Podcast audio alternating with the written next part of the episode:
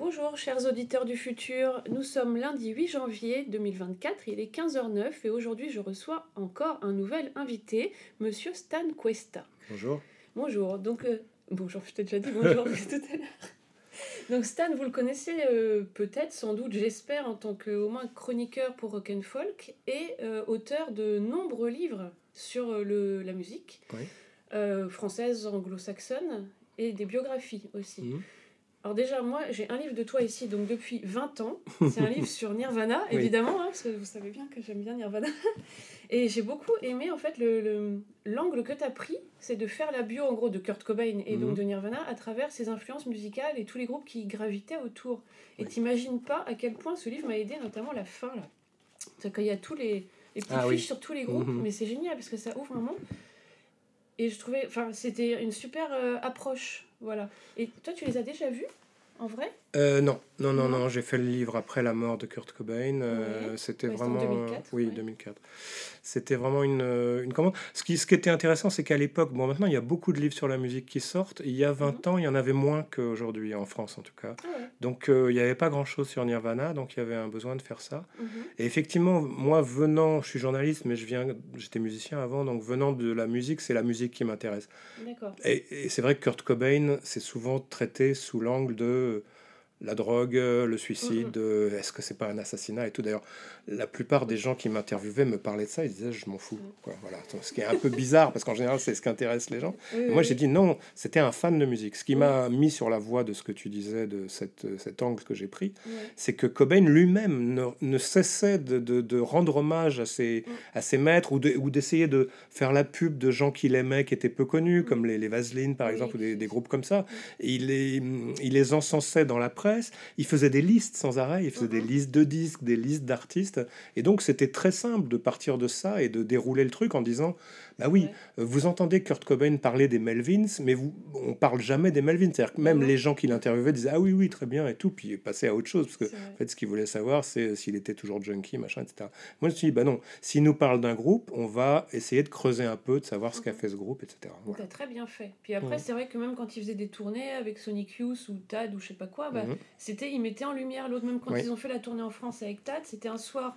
euh, ils étaient première partie et l'autre soir c'était l'autre. Enfin, c'est- il a vraiment. euh, donc c'est pour ça que Ju- angle, il aurait adoré. euh, ce- Jusqu'au bout, puisque même Ouais. quand il fait le unplugged à la fin, il invite Oui, les Meat Puppets, qui sont vrai. quand même des totalement inconnus pour MTV, Voilà. tu vois. Et donc il Et, reprend des euh, morceaux. Voilà, euh, c'est il joue super. deux chansons des Meat Puppets avec eux, etc. Et moi, après, j'ai rencontré, alors j'ai rencontré plein de gens qui avaient connu Cobain, par contre. Et j'ai rencontré les Meat Puppets grâce à lui, en fait, indirectement, parce que sinon, je pense que c'est un groupe auquel je me serais peut-être pas intéressé. Bah non, et qui sont des mecs incroyables, quoi. Incroyables.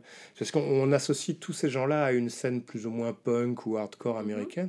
Les Meat Puppets, c'est des fans du Grateful Dead, par exemple. quoi, quoi. D'accord. Et tous les Américains sont comme ça. Ils ont une culture musicale qui va bien au-delà de ce qu'on sont imagine et qui va jusque dans les années 60, 70, comme Cobain avait une, une euh, culture musicale incroyable. ouais. Mais oui, oui, et c'est pour ça après qu'il a voulu sans doute faire son. Et là, tu dis que toi aussi tu faisais de la musique. Avant, oui, il y a longtemps. Hmm, Donc une- euh, tu faisais quoi? Tu chantais? Oui, oui. Et c'est fini? Ça- Ah oui, pas oui, c'est fini depuis pas longtemps. plu? ouais, ouais. Ah si, ça m'a plu. Qu'est-ce qui s'est- ça a qu'est-ce pas plu. passé Ça a pas plu au public. Ah, ça va plus au public, mais ça, s'en fout. Faut non, faire si, quand même. je sais pas. Euh, bah, c'était il y a longtemps, c'était une époque euh, différente. C'est-à-dire que euh, pour faire des disques, tu passais par les maisons de disques, tu faisais pas des choses chez toi. Ah oui. Tu sais, c'était avant les ordinateurs, avant les home studios, etc. Donc il fallait être signé sur une maison de disques, il fallait aller en studio, il y avait des investissements. Mhm. C'était c'était un autre monde, une autre façon de C'était faire. à quelle époque Quatre- au début des années 90, euh, D'accord. enfin, ouais, voilà. Donc quoi trentaine d'années? Il y a une trentaine, il y a 30 ans Il effectivement. y a 30 ans Ouais. et t'avais 30 à peu près 30 Ouais, ans. Ok. D'accord. Et là, t'as pas envie de remettre, d'écrire tes paroles et tout ça Enfin, quand- Bah après, euh, non. Euh, Non.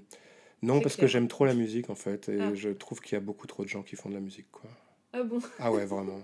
Mais c'est vrai que t'es en plein dedans. Parce que Moi je suis journaliste, je Ouais, reçois. Alors par exemple, c'est bon, je sais pas si c'est intéressant, mais euh, ça parce qu'aujourd'hui on ne reçoit quasiment plus de disques, nous les journalistes, Ah alors, bon? on reçoit des liens. Tu vois, on t'envoie un mail avec un lien pour écouter l'album. Moi, j'étais de C'est- presse, on envoyait des disques Mais oui, les c'était le, semaines. c'était le bon vieux temps. Maintenant, tu reçois des liens. Donc déjà, C'est Mm. atroce parce que c'est c'est- c'est nul, c'est moche. Enfin, tu vois, tu es en train d'écouter ça sur ton ordinateur qui a un son généralement pourri, etc. C'est un, c'est c'est pas, il n'y a pas d'objet. Mhm. Et en plus, les mails, tu les perds ou tu les, ils sont engloutis. C'est-à-dire, et donc j'ai compté parce que j'en pouvais plus parce que les attachés de presse me renvoient des messages en disant Est-ce que tu Mm. as écouté Bah Je dis non. Non, mais pourquoi non? Mais parce que, alors j'ai voulu compter, l'autre fois j'ai pris un vendredi, bon, c'est peut-être le vendredi, il s'excite plus, j'ai reçu 30 liens en une journée. En une journée. 30 albums à écouter. Oui, c'est pas une chanson. C'est pas possible, c'est humainement pas possible. Ouais, c'est vrai. Donc j'écoute pas. Puis après, il faut que tu cliques sur d'autres liens pour voir leur Voilà. tête, voir qui c'est. Et Ouais, quand ouais. j'écoute, en général, je trouve ça très mauvais. C'est-à-dire qu'il y a tout le monde qui m'envoie des disques. Quoi. Bah, tu as les gros, les gros, évidemment, les petits. Et puis, les, les... maintenant, avec les réseaux sociaux et tout, n'importe quel musicien inconnu Mhm. peut contacter euh, n'importe Bah quel oui. journaliste ou n'importe qui, tu vois. Et voilà. Et je reçois des choses par, par Messenger, par WhatsApp, enfin, par tous les moyens possibles. Et des fois, j'écoute. Alors, au mieux, j'écoute un morceau. Quoi. Et si, alors, j'ai Ouais, un conseil pour les musiciens mettez le meilleur morceau au début. début. hein, parce que personne n'écoute deux morceaux. On n'écoute qu'un mais morceau. C'est vrai que Voilà. du coup, une fois que tu es submergé, ça fait juste un espèce de gloubi-boulga de musique. Et Mais comment veux-tu tout est très mauvais, tout ressemble à quelque chose qui a déjà été fait. Tout le monde fait de la musique. Alors moi, je suis pas Mm. contre la pratique musicale. Je trouve ça formidable. Ouais. Mais arrêtez de vouloir en faire un métier et de vouloir faire des Ah, disques qui soient vendus. Mais Et, oui. et tu crois pas plutôt qu'il faudrait que tu puisses juste écouter un morceau toutes les semaines, par exemple, auquel tu donnes Mais non, mais non, ça J'arrive à écouter, j'essaye d'écouter des choses. En fait, tu en arrives à, hum, à trouver que les maisons de disques, c'est formidable. Comme dans la littérature, je trouve, voilà, les éditeurs Ah, sont formidables. ouais. Les autres, dans le monde de l'écriture, Mhm. j'ai le même problème avec les auto-édités. C'est D'accord. 95% sont très mauvais. Parce qu'ils ont été refusés par les maisons d'édition. Et les gars qui font de la musique dans leur coin, il y a des génies, Ouais. mais c'est très très rare. très, quoi. très La plupart sont mauvais.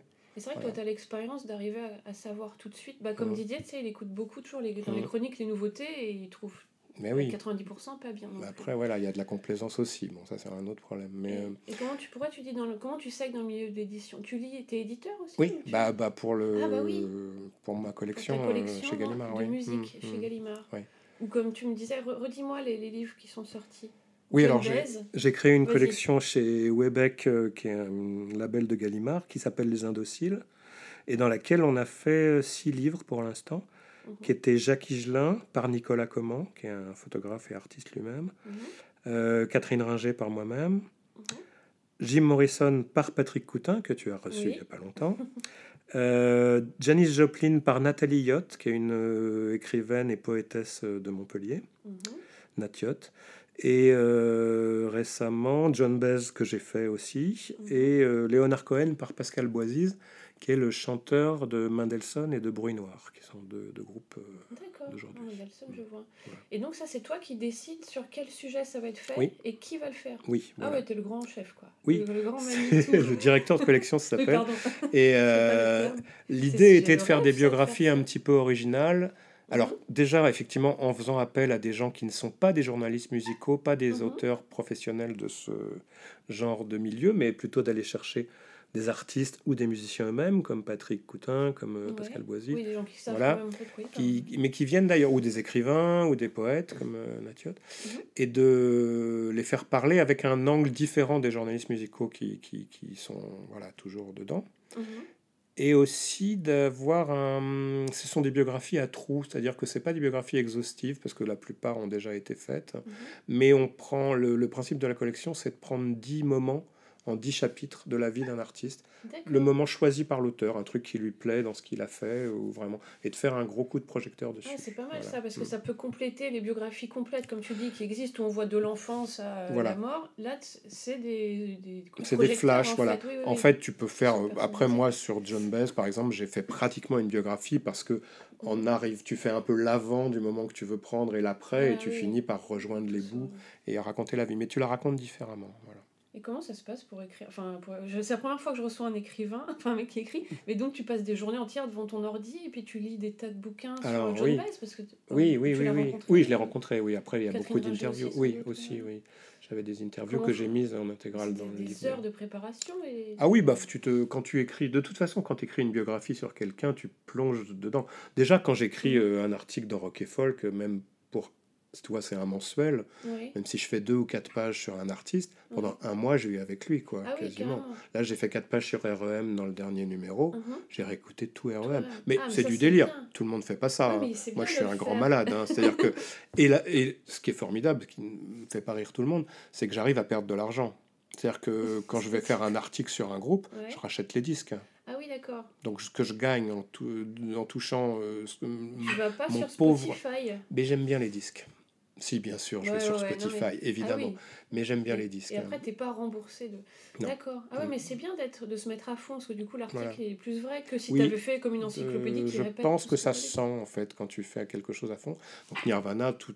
Alors c'est vrai que j'ai fait pas mal de médiathèques. À l'époque où j'ai fait Oui, ce bah Nirvana, oui. il n'y avait pas Spotify. Donc effectivement, fallait Il traîner dans les médiathèques et les, tu vois, et Et trouver les, les disques des Melvins. Ça, même à Paris, c'était pas Ouais. évident, quoi. Tu Bah, vois. C'était l'époque encore où chez les disquaires aussi, moi j'aimais bien, tu trouvais des disques pirates et il y en avait des pirates comme ça qui compilaient les groupes. Oui, oui, tu un peux-. Mais c'était pas évident. Non, avant avant ouais, Internet, c'était pas facile de. Alors le métier de biographe ou de de- de- d'écrivain sur la musique Mhm. a été grandement, ou de journaliste musical même, a été d'une certaine façon grandement simplifié par Internet, parce que tu peux tout écouter tout de suite quand tu C'est veux. vrai, Ouais, mais ça fait Et pas que bien. Mais par contre, c'est devenu beaucoup moins intéressant et beaucoup moins bien fait, c'est-à-dire qu'il y a Mhm. beaucoup de gens qui recopient Wikipédia, quoi, si tu veux. Et voilà. Et bientôt qu'ils des écrire par l'intelligence Et voilà, ça c'est l'étape suivante. Tu euh, t'as pas fait ça encore Non, non, non, non, non, non, non, non, non, non, non. Donc, euh, c'est- tout le monde écrit des livres, quoi. Tout le monde fait de la musique et Ok. tout le monde écrit des livres, voilà. Et tout le monde fait des films aussi, comme tu. Ouais, ouais, avec des téléphones Mais du portables. coup, il faudrait faire le tri avec les gens qui, comme toi, s'impliquent vraiment entièrement psychologiquement, émotionnellement dans le truc. Le tri, j'ose croire que les gens le font, mais en fait, Ouais. non, pas tellement. C'est-à-dire que je vois des mauvais livres qui se vendent, des mauvais disques qui se vendent. Et des... Voilà. Après, Peut-être Ah que l'histoire triera, je sais pas. Mais moi, je suis pas contre la pratique. Je trouve ça bien, tu vois, les gens qui font de la musique et tout. Mais comme je te disais, Mhm. alors vouloir faire un disque et que ça, que ça se vende, etc. pff, Ouais, je sais pas, faudrait, faudrait les donner, quoi. Faudrait un peu revenir au don, à la gratuité, je trouve. C'est vrai. Bah déjà, quand tu veux faire un disque et que tu veux en gagner de l'argent, c'est que t'as pas la, démarche de base, c'est pas la bonne. Et puis de toute de façon, l'art, ça, ça- ouais, voilà. Oui, oui. Et puis ça marche pas, quoi. Tu peux pas gagner ta si vie. euh, a- Oh, j'en sais rien. Non, mais il y a eu un pour. il y a- Là, il y a un truc, une étude qui est sortie bah, sur les écrivains, mais euh, en Ouais. France, il y a euh, sur les gens qui écrivent, donc qui publient hein, réellement des Mhm. livres chez des éditeurs, pas en Mhm. auto-édition, il y a 5% des auteurs qui vivent de leur plume. Ah oui, c'est pas beaucoup. Donc, non, les- c'est pas beaucoup. donc les écrivains sont peut-être les vrais artistes. non, je rigole, je fais des gros Ou alors des fois. Non, Non, les non, parce que les musiciens, c'est pareil, il Non, doit pas y en avoir. Il n'y en a vie, pas euh, 5% en qui gagnent, euh, qui gagnent leur vie, quoi. Non, non, ça c'est vrai. Un peu des concerts si tu tournes beaucoup, mais les Mhm. disques, ça n'existe pas, quoi, c'est fini. Il y a eu une Ouais, époque où c'était un petit peu différent, peut-être, mais de toute façon, ça a toujours Ouais, été très difficile.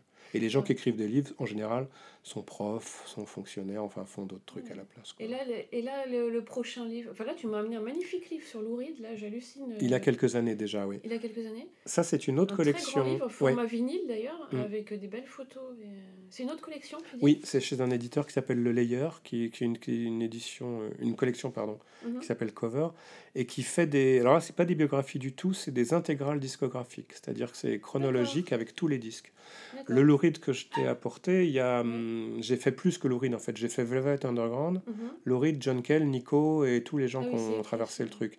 Ce qui fait qu'en c'est- chronologiquement, tu as une espèce de mélange comme ça qui se fait. Qui Et est donc c'est à- en suivant la- leur discographie un Voilà, petit peu tout voilà. le long. une double page commentée par album, par exemple, mais qui te permet d'aller. Et donc le dernier, j'ai ensuite j'ai fait les Beatles en mélangeant les 10 des Beatles et toutes les carrières solo des quatre, Ah donc là. c'est énorme aussi. C'est encyclopédique. Et là, il y a quelques temps, bah, pas longtemps, je viens de sortir un Jimi Hendrix qui est énorme en fait parce que j'ai pris tous les disques de, de Jimi Hendrix qui n'en a fait que 3 ou 4 de son vivant, Mhm. mais j'en ai 120 parce que c'est le Ouais. gars qui a la discographie posthume la plus énorme. Mais d'où ça vient tous ces C'est des trucs qu'il a enregistrés Oui, euh, qui il a en enregistré toute en sa studio? vie, en- les deux, en studio, en live, et qui ouais. sont sortis au compte-goutte depuis euh, 50 ans, quoi, qui n'arrêtent pas de sortir. Et puis Ah, j'ai mis aussi cool, euh, ouais. les musiciens qui ont joué avec lui, ce qu'ont fait les musiciens qui ont joué avec lui en dehors, etc., ce qui me permet d'aller voir euh, Ah, mais le livre assez loin. Il est énorme, il, est très, il pèse 2,3 kg, Et. Jimi Hendrix qui vient aussi de Seattle. Ouais, c'est marrant, comme Kurt Cobain. Et toi, tu viens d'où Euh, de Paris, je suis parisien. Cuesta. Ah, C'est pas espagnol espagnol. Ouais, ouais, D'Espagne au départ, mais, euh, T'es né mais en je Espagne oui, je suis né en. Espagne, mais j'ai vécu toute ma vie à Paris, ouais. Toute ta vie. Ah oui, donc t'étais direct Enfin, dans le bain. avant d'aller à Montpellier. pardon. Ah oui. Mais du coup, quand tu étais à Paris, tu allais voir des concerts et tout ça. Quand tu étais ado, ça t'intéressait déjà de- Oui, oui, oui, j'étais dans la musique déjà. Bah, j'ai à peu près le même âge que, Un an près, t'as le même âge que que Didier. Didier, ouais. Et Donc on a la même scène. euh. Ouais. Je suis plus âgé, ouais. Donc oui, oui, j'ai j'ai vu beaucoup de concerts à Paris. Euh, après, pas énormément, parce qu'il y avait un problème financier dans les années 70 Ah oui. quand même et 80, tu vois. Je sais pas comment c'était les évident. concerts dans les années 70-80. Tu pouvais aller dans des clubs voir des gens jouer ou... Il n'y a jamais eu une, énorme scène à Paris quand même. Après, il y a eu la scène alternative, donc euh, Ouais, ouais, mais avant etc. ça, Avant ça, c'était pas évident, quoi. c'était des... Il y avait- on se débrouillait, il y avait, mais c'est vrai que les gros concerts, j'en ai pas vu des tonnes, j'en ai vu, mais pas, tu vois. Puis t'avais pas tant de concerts que ça. Quand t'avais les Stones qui passaient à Paris, euh, tout le Mm. monde y allait parce que c'était un truc énorme, mais ça se produisait oui. une fois de temps en temps, tu vois. D'accord. Ouais. Et là, maintenant, tu vas toujours à des concerts? Enfin, Alors j'y suis allé beaucoup quand j'étais journaliste, enfin au début de ma carrière de journaliste, euh, puisque j'étais à Paris à ce moment-là. Ouais, dans les années Dans les années 90. 90, Ah oui, oui, 90, donc ouais. là, c'était Là j'allais tout le temps à des concerts. C'est logique, ouais. Ce qui m'a un peu fatigué aussi parce que tu vois, mais On ça fait trop vu. 50 ans que j'écoute de la musique, j'en peux plus quoi, tu vois. C'est pour ça que je- ouvrir une retraite silencieuse de monastique. je deviens très sélectif, ouais, mais c'est vrai. normal en fait. Ouais, mais ça doit être dur de garder la fraîcheur, enfin comment dire, la fraîcheur des Oui. oreilles quand on t'envoie un disque et que tu dois écrire une chronique. Comment ne pas mettre tout ton passif derrière? C'est, c'est, ouais, faut, faut, faut, c'est, pas facile. C'est pour ça que j'admire quelqu'un qui est souvent critiqué d'ailleurs, qui est Philippe Manœuvre, qui Ouais. m'a beaucoup euh, aidé. Enfin, c'est grâce à lui que je fais ce que je fais. Ouais. Et qui est un gars qui, à son âge, a un enthousiasme de gamin. Quoi. Ça, Et c'est ça, c'est pas, euh, c'est pas vrai. faux, quoi. C'est-à-dire qu'il ne Mhm. fait pas semblant. Il reçoit un nouveau disque et il est comme un gamin, il hurle dans le bureau. Enfin, il hurlait parce qu'il est plus au bureau, mais Ouais, ouais. oh super, on a reçu le dernier machin. Ça, et je tout. un peu c'est impressionnant en Mm. fait de voir. Ouais, ouais. Voilà. Et toujours, et puis quand il y avait les bébés rockers et tout ça, d'organiser a concerts, il y croyait, mais sincèrement, ouais, ouais, grand Ouais. enthousiaste. Et il a toujours vu la dernière. Et là, une, une, une émission de radio euh, que j'ai faite il y a pas longtemps. Et pareil, quoi, il passe des trucs. Ah, on a reçu le nouveau, je sais pas quoi. Alors, Noël Gallagher. Ah bon, ouais. mais, euh, ce qui est bien, c'est qu'il peut s'enthousiasmer aussi pour Pascal Comlade. Donc, ça, c'est super. Quoi. Oh, c'est très bien, Ouais, Pascal bah, Comlade. J'adore, c'est un pote. Ouais. Oui, bien sûr. Ah non, ça c'est chouette. Donc, effectivement, pour répondre à ta question, Oui. pardon, euh, je vais moins dans les concerts Oui. et j'aime pas les grandes salles. Donc, euh, j'aime bien Je aller dans des petits clubs. J'aime bien, tu vois, Marise et Lulu, c'est parfait. C'était Oui, parfait oui, pour moi. Quoi. Enfin, ce, Voilà, il y a ce plus genre de choses. Oui, non, il y a plus. Marise et Lulu, c'est un petit bar qui est à 7 qui organisait des, des concerts. Il y en a Mm. beaucoup moins maintenant. Ouais, et à Montpellier, il n'y a pas grand-chose. hein, c'est vrai, mais il y a le. Secret Place. Oui. Le Secret Place. Mais c'est très punk, Et hardcore. le- euh, Et le truc en ville, là. La Le Rockstore. Oui, voilà. c'est assez grand le Rockstore déjà. Mais oui, j'y vais, j'y vais, bien sûr. Oui. Mm. D'accord, d'accord. Ouais. Et, et comment, tu, tu te souviens qu'est-ce- quels ont été tes premiers émois euh, musicaux? Enfin, D'où ça t'est sorti? C'est parce que tu aurais pu te lancer dans Mm, le vrai. sport ou je sais pas Oui, quoi. oui, oui. Tu vois, on sait pas. D'ailleurs, le, le, le, le rock a un peu remplacé le football. Ouais. Enfin, il y a eu une Ah. espèce de. Oui, j'étais très foot Donc, quand j'étais gamin. mais en vrai, Ouais, pas si ouais, ça. Après, il y a eu une période de recouvrement où j'aimais les deux. D'ailleurs, j'aime toujours bien. Et mais... qui a déclenché alors ton intérêt pour euh, le rock Un, un grand cousin qui, qui était euh, de l'âge de lui d'avoir été hippie, euh, d'avoir connu euh. Woodstock, etc. Ah et oui. qui était euh, et qui me fascinait et qui écoutait euh, voilà des trucs mais euh, en 69 70 tu vois Mhm. qui, qui, qui jouait de la musique qui était très doué qui écoutait Clapton et des choses comme ça et Mhm. il avait les cheveux longs c'était un hippie il avait ses, ses- des, des amis hippies tu sais, qui traversaient le, le- le monde en deux chevaux enfin ce genre de Ah oui, là voilà, ça ça me fascinait quoi. ça ce, ouais, tout ouais. ce genre ce genre de trucs me fascinait Ah, et il a pris le temps de- d'en parler à non, ça, ça a infusé en fait indirectement. Il D'accord. a jamais vraiment euh, essayé de me transmettre quelque chose, mais ça, ça s'est transmis. Tout ça, ça me fascinait en fait. Et donc tout ouais, seul dans mon coin, je me suis mis à écouter des trucs. Et les premiers chocs, bah, je crois que c'est les Beatles. quoi. C'était vraiment mon Ah groupe oui. de cœur euh, que, que j'ai adoré. Les chansons, euh, ouais, ouais, bah, elles sont parfaites leurs chansons. Donc Ouais. avant ça, t'écoutais les trucs euh, français peut-être Ouais, j'ai eu une période assez courte, mais que j'aime toujours, de, bah, que je partage d'ailleurs avec Didier, qui, a, Ouais. qui aime les mêmes trucs de variété française, C'est vrai, qui bah, veut être de ça, Mike oui. Brandt et, euh, et Johnny Hallyday et tout Johnny ça. et Claude François. Ouais, voilà, et et Claude François et tout ça, ouais. Vartan. 70, Patrick 71, Juvet. j'écoutais ça. Patrick Juvet, ouais, ouais. Bah oui, mais je comprends, ça devait être fantastique à l'époque parce que c'était Mm. le, le début aussi de la, la stardom euh, en. France, tu vois. Et puis, euh, c'était pas si euh, les Beatles ont remplacé Patrick Juvet, tu vois. Je pense qu'il y a eu une période pendant laquelle j'écoutais tout à la fois. C'est-à-dire aussi bien Gérard Lenormand que les Rolling Stones, tu vois. Il y avait une espèce de truc. Voilà. Après, avec l'âge, on devient un petit peu, hum, comment dire, euh, snob, quoi, tu vois, mhm. et élitiste en disant, ah non, tout ça c'est de la merde, maintenant j'écoute, j'écoute Bob Dylan et tout, mais bon, en fait, euh, ouais, les premiers Bob Dylan, j'ai connu par Hugo Frey, tu vois, ce genre de choses. Ah oui, donc les chanteurs français ont été très importants. Bien sûr, bien sûr, oui. Et de nos jours, tu les. Enfin, il y a qui comme chanteur français que tu conseillerais? Alors, si j'allume France Inter, par exemple, parce que je n'écoute que France Inter, et, culture, et j'aime pas, oui, pardon, mais je, pour la musique, je veux dire, ah enfin, et je n'aime quasiment rien de ce qui passe dans la nouvelle scène française. Mais moi, je suis très difficile. Hein. C'est-à-dire bah, que. Donc, euh, dans, dans, les jeunes chanteurs, tu veux dire, qu'est-ce que j'ai à truc bah, Les trucs aujourd'hui, est-ce qu'il y aurait des chanteurs qui, euh, qui pourraient avoir sur des gens l'impact que même euh, tous ces vieux chanteurs ont eu? Est-ce qu'il y a bah, quelqu'un qui a cette présence et de, de densité? Je sais pas. Aujourd'hui, les gens qui ont mon âge, quand j'écoutais de la musique, ils écoutent du rap de toute façon. Donc, ah c'est pas. C'est ni dans la, la variété est écoutée par des quarantenaires et le rock par des soixantenaires, hein, je pense à peu près. quoi. Donc, le, Donc c'est ça les vrais chanteurs d'aujourd'hui. Aujourd'hui, je pense que le mec important, c'est Aurel San, par exemple, tu vois, quelqu'un comme ça. C'est vrai. Mois cet été. Ah, il est venu par ici. Mais euh, je pense pas que quelqu'un qui, euh, quelqu'un de variété française puisse avoir aujourd'hui l'impact sur la jeunesse qu'a eu Claude François bah à notre époque. Quoi, Après, sur quelques personnes, mais pas sur la jeunesse. Pas sur le, un phénomène de société, je pense pas. Et les groupes américains euh, de type The Libertines et The Strokes et tout ça, tu, tu vois quand même l'impact qu'ils ont eu justement sur la jeunesse? Ça a Ouais, euh, c'était la dernière, euh, un peu la dernière explosion de rock populaire, disons quoi, un peu, ouais. Ouais, ouais, ouais.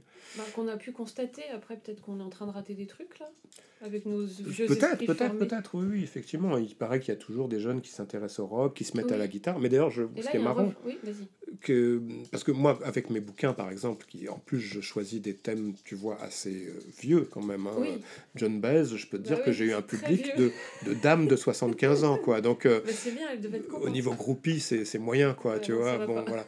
Mais euh, Jimi Hendrix, par exemple, je me dis, bon, bah ça y est, je vais encore. Alors évidemment, j'ai tous les gens de mon âge, voire plus, qui viennent et me disent, mhm. ah oui, j'ai écouté ça et tout. Mais il y a des jeunes parce que la mhm. guitare, parce que les gars qui se mettent à la guitare, qui font des groupes de rock aujourd'hui. Ah, même si ils sont moins nombreux, je pense qu'il y a 50 ans ou qu'il y a 30 ans même, euh, ou 20 ans comme tu disais avec les, les bébés rockers qui ont été un peu les derniers groupes, euh, tu mhm. vois mais d'ailleurs, ces bébés rockers, c'était quand même des fils de Bourges, tous. Hein. Ça, oui, et il y en a beaucoup qui avaient un peu honte de ce côté-là. Et qui, font, qui ont arrêté et qui font maintenant des métiers très sérieux. Parce que j'ai regardé un petit peu ce que faisaient tous les... Même les filles, là, et tout. il y a le chanteur des Nast et des Brats qui font euh, des arrangements de... de trucs électro, un peu. ah, oui. Des, mm. trucs à cordes, mais pour des trucs électro. Ah, ensuite, par exemple, ou autre chose, mais il y en a qui sont toujours dans la musique, mais d'autres Mais c'est le fils d'un journaliste très connu aussi, le...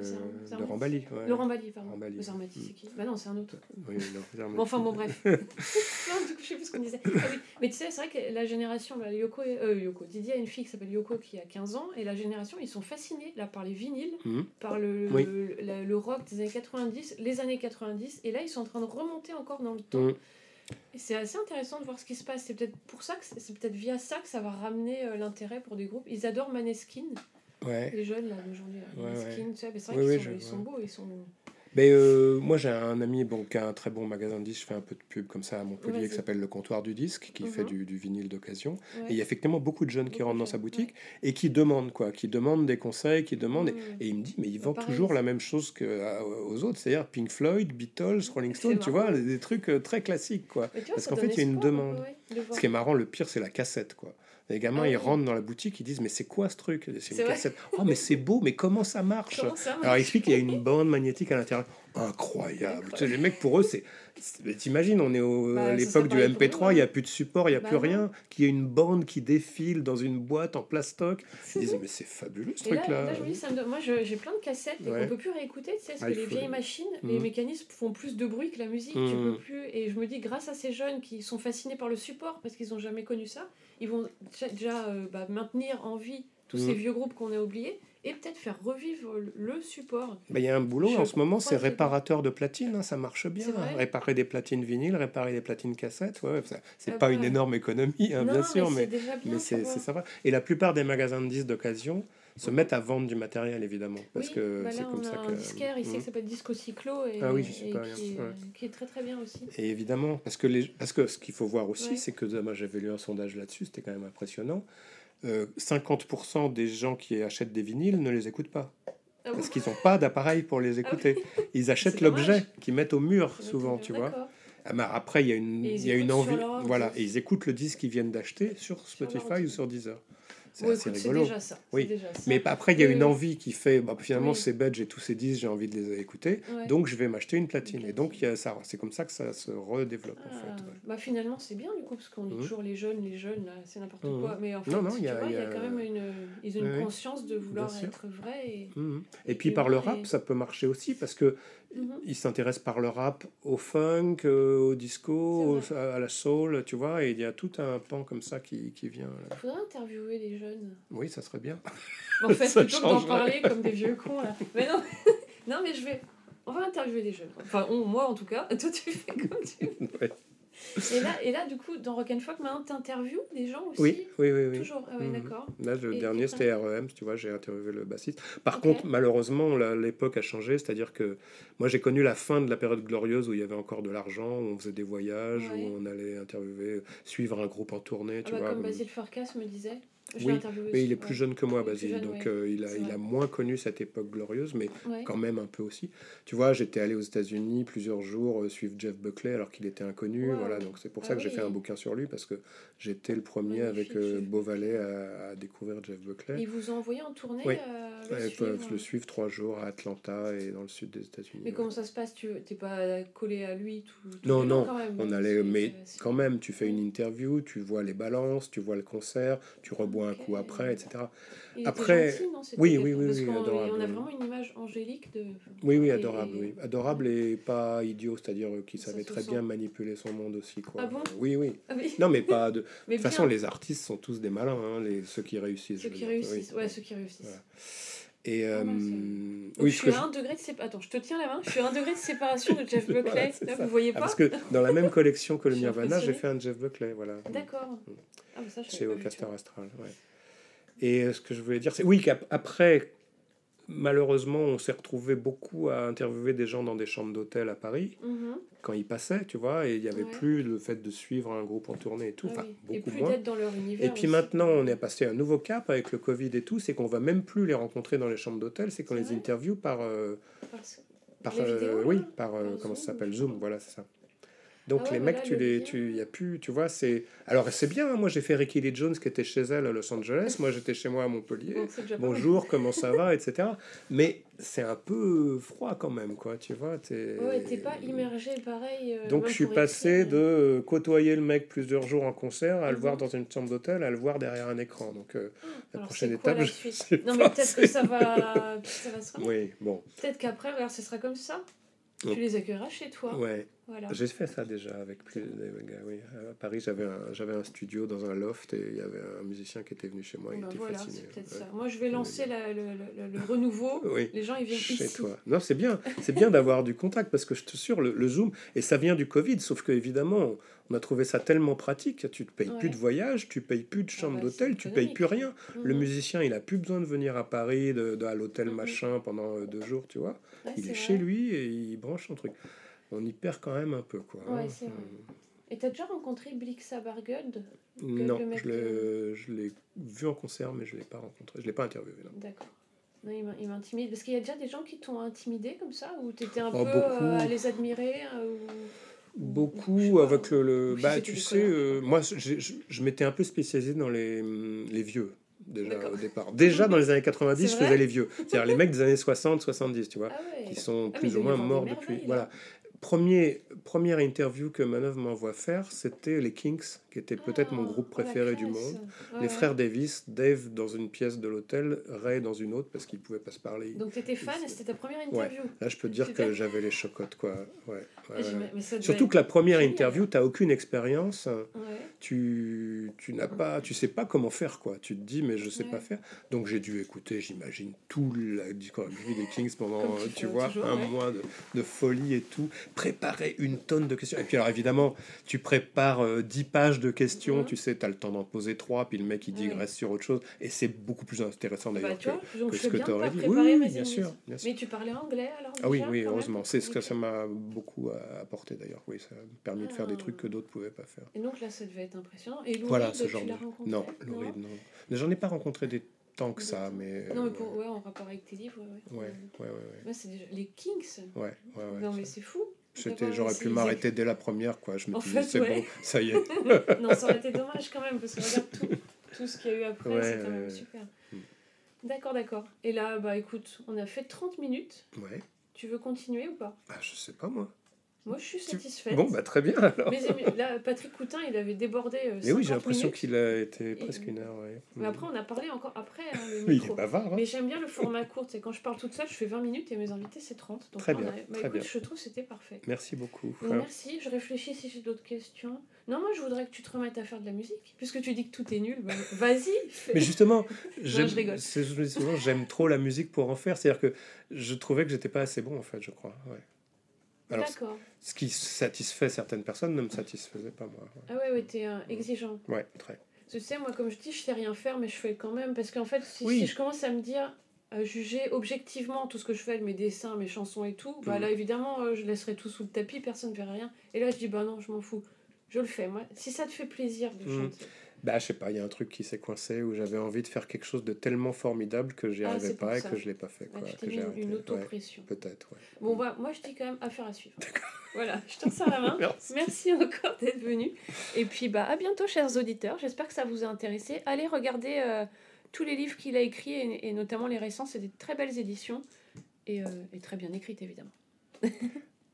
Ah, je voulais faire un peu de pub. Ah bah, Vas-y, fais de la pub. Parce que si vous les cherchez à 7, ils sont au Broc à livres sur la place du Poufre, chez le brocanteur qui est Chez qui Alain. est- chez Alain, qui vend plein de bouquins de musique, et notamment les miens.